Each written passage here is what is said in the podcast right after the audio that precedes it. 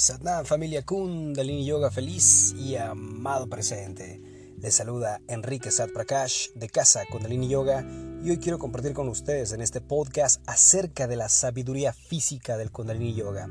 Para aquellos que han estudiado o han practicado Kundalini Yoga, sabemos que esto se refiere al poder que tiene esta práctica de desarrollar nuestra conciencia, pero en este podcast quiero hablarte un poco de lo que hace la parte física para que ese desarrollo de conciencia exista. ¿Quieres escuchar de qué se trata? Acompáñame.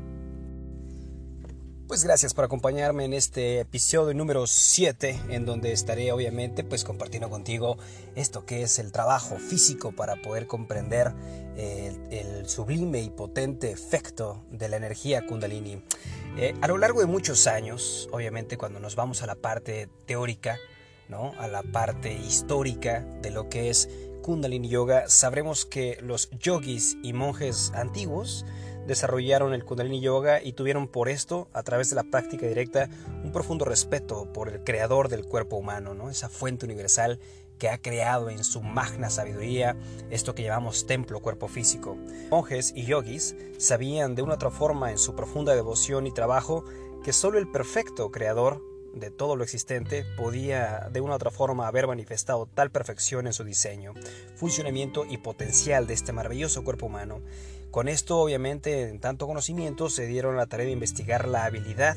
que tenemos como seres humanos para poder mantener una buena salud, para poder incrementar la vitalidad, para poder expandir o abrir la conciencia y expandir la experiencia de la excelencia en la vida. Esto es a través de, la práctica directa. Los monjes y los yogis con esto obviamente en sus investigaciones les dieron un gran entendimiento sobre el sistema nervioso, partes fundamentales de obviamente la práctica yogica, también del sistema glandular, del sistema orgánico, del sistema energético y del cerebro, ¿no? Con toda esta práctica diaria ininterrumpida, pues se dieron la tarea de aprender cómo la sangre, los nervios, los músculos, los órganos y las glándulas siempre trabajan en armonía, siempre trabajan en conjunto y se dieron cuenta cómo todo, siendo entretejido, trabaja en total armonía cuando se ponía en práctica esta disciplina. Ellos investigaron, los monjes y los yogis obviamente, lo visto y sobre todo lo no visto, ¿no? Así como las interrelaciones entre lo físico y lo etérico, o lo físico y lo sutil, o lo físico y lo astral. Digamos que a partir de estos estudios desarrollaron lo que hoy conocemos como Kundalini Yoga, y es que forzosamente si empezamos a practicar en la parte física y somos totalmente conscientes de esto, y cuando me refiero conscientes es que cuando estoy haciendo la práctica yoica no esté mi mente divagando en el pasado, en el futuro, en lo que fue, en lo que va a suceder, en el drama, en lo que me dijeron, sino que esté totalmente mi conciencia en la práctica del momento, en cada movimiento, en cada respiración, en cada ritmo, en cada entonación, conciencia y presencia total en la práctica, se dio la tarea de entender que por supuesto entendían la mecánica corporal, pero también qué iba pasando a nivel, digamos, sutil en su desarrollo de conciencia, en su percepción como individuos en el mundo, en el universo, y en su percepción del universo del mundo en ellos, ¿no? Algo bastante relacionado en otra forma. Sabremos entonces que obviamente Kundalini Yoga es una tecnología altamente evolucionada y cuando lo digo así, lo expreso así, más allá de poderlo encontrar en algún texto, eh, lo sabremos a través de la experiencia, ¿no? a través de la práctica diaria, cómo es que esto obviamente va desarrollando y va desbloqueando, va desatorando, va desenrollando muchos aspectos de nuestro ser. Obviamente en, en todo esto el basado y correcto, entretenido y apoyado entendimiento de la ecología del cuerpo humano, de la mecánica del mismo, de la biomecánica del mismo, por supuesto lo haría de anatomía, de fisiología, en fin, todo esto entendido más allá de la lectura a través del cuerpo, entender cómo funciona y para qué funciona cada parte física y sutil del mismo. Por ejemplo, en cómo es que nuestra respiración afecta al pensamiento. Obviamente si nosotros estamos ya dedicados en la práctica yoica, esto pues ya lo, lo sabemos por la experiencia, ¿no? Sabemos que en el momento que nosotros estamos practicando algún pranayama, de una otra forma esa respiración que estamos teniendo va a influenciar sí o sí a la forma en la que estamos pensando y que estamos pensando. Obviamente en, el pranayama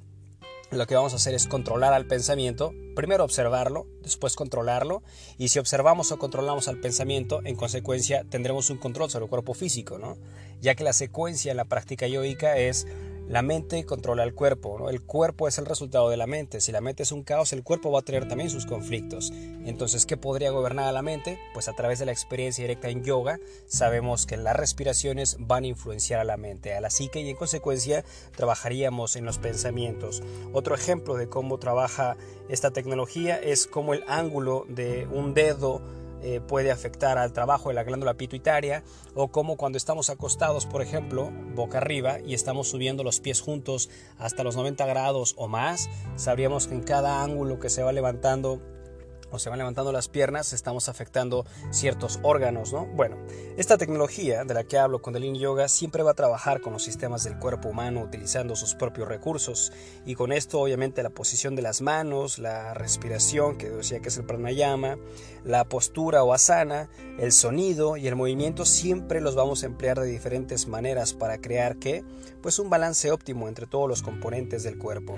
El Kundalini Yoga entonces, esta maravillosa práctica, nos da el acceso a todos los recursos que tenemos en nuestro cuerpo tan perfectamente diseñados y, como un regalo milagroso, nos ayuda a profundizar en nuestra apreciación del mismo, ¿no? La valoración, conocimiento y autovaloración de este mismo cuerpo, que en sí mismo pues lo escuchamos y lo leemos comúnmente en diferentes lugares, es nuestro cuerpo, es nuestro templo.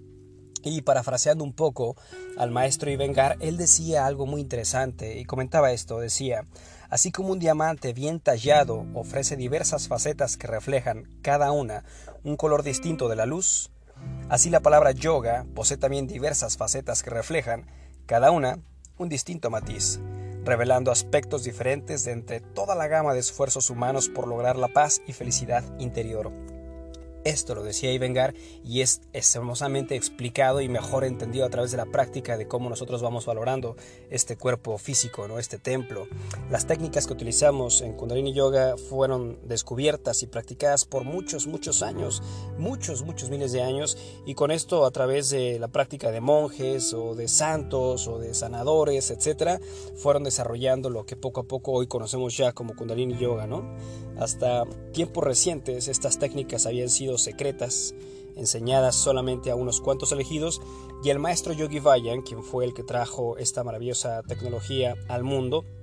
Creía que estas técnicas de sabiduría física nos pertenecen a todos y que tenerlas en nuestro derecho eh, diario es poder practicarlos, ¿no? Es un regalo para la humanidad y a todos nos pertenecen. Entonces, en lo que nosotros acostumbramos en la práctica yoica es primero forzosamente pasar por por qué es esto que llamo cuerpo, ¿no? Y lo, lo puedes tú corroborar si son tus primeras clases de yoga, cuando te vas a sentar y de repente observas y dices, oye, no puedo estar tanto tiempo sentado, o no puedo estar con las piernas dobladas, o la espalda se me está cansando, o no estoy aprendiendo a coordinar la respiración, en fin, toda esta es la parte práctica en donde vas primero a entender antes de poder obviamente querer saber las cosas metafísicas y demás, vamos primero a entender cómo opera el cuerpo físico, lo vas a sentir. Y esto es sabiduría del cuerpo, esto es autoconocimiento del templo, para saber en qué condiciones está, para saber en qué condiciones puedo comprender determinados aspectos etéricos en todo esto, ¿no? Diría también el maestro Iyengar Yoga que este yoga, o bueno, en general yoga, eh, no es para quien come en demasía, ni para el que se mata de hambre, no es tampoco para el que duerme demasiado, ni para quien permanece siempre en vela. Por la moderación en la comida y el reposo, por la regulación del trabajo y la concordancia entre el sueño y la vigilia, el yoga destruye todo dolor y toda aflicción. La práctica yógica merece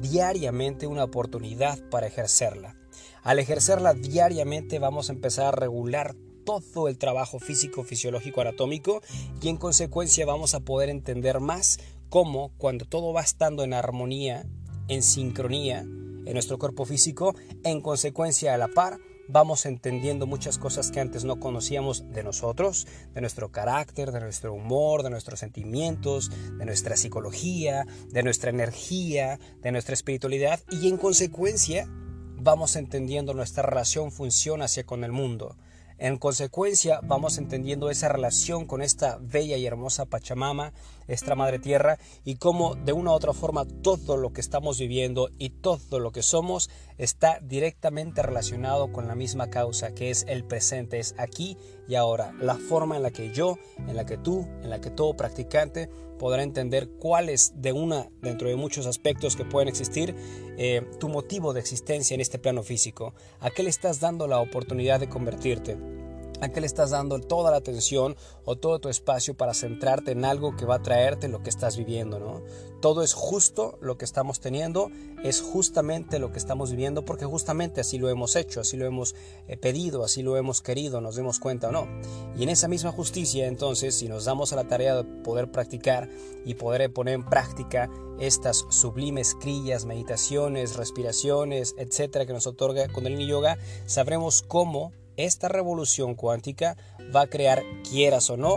un nuevo despertar en ti, un desarrollo de conciencia no quiero que este podcast se quede como que, ah, pues suena bonito, son interesantes, sino que tu práctica te lleve a la verdad, que tu práctica te lleve a entender lo que muchos han escrito en libros, pero que ahora tú ya sabes, ahora tú ya gobiernas, ahora tú ya comprendes. Y en ese desarrollo, entonces te deseo la mejor de las experiencias, la práctica más sublime y que con todo esto seas cada vez una mejor versión de ti mismo. Satnam. Si deseas encontrarme en las redes sociales, en las que comparto obviamente meditaciones, crillas y música medicina, lo puedes hacer a través de el nombre Casa Kundalini Yoga y me encuentras tanto en Facebook como en Instagram y como YouTube. Muchas gracias. Feliz tarde.